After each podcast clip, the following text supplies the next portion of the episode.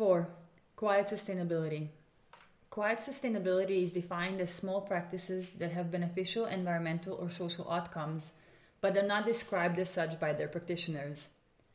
It was defined by Joe Smith and Petr Jehlička in their work on East European food systems. They focus on widespread activities in East Europe, growing, sharing, and preserving food, that are often framed as consequences of socialist and post socialist scarcity. The prevailing opinion is that these practices are somehow backward and will disappear once real capitalism develops in the region.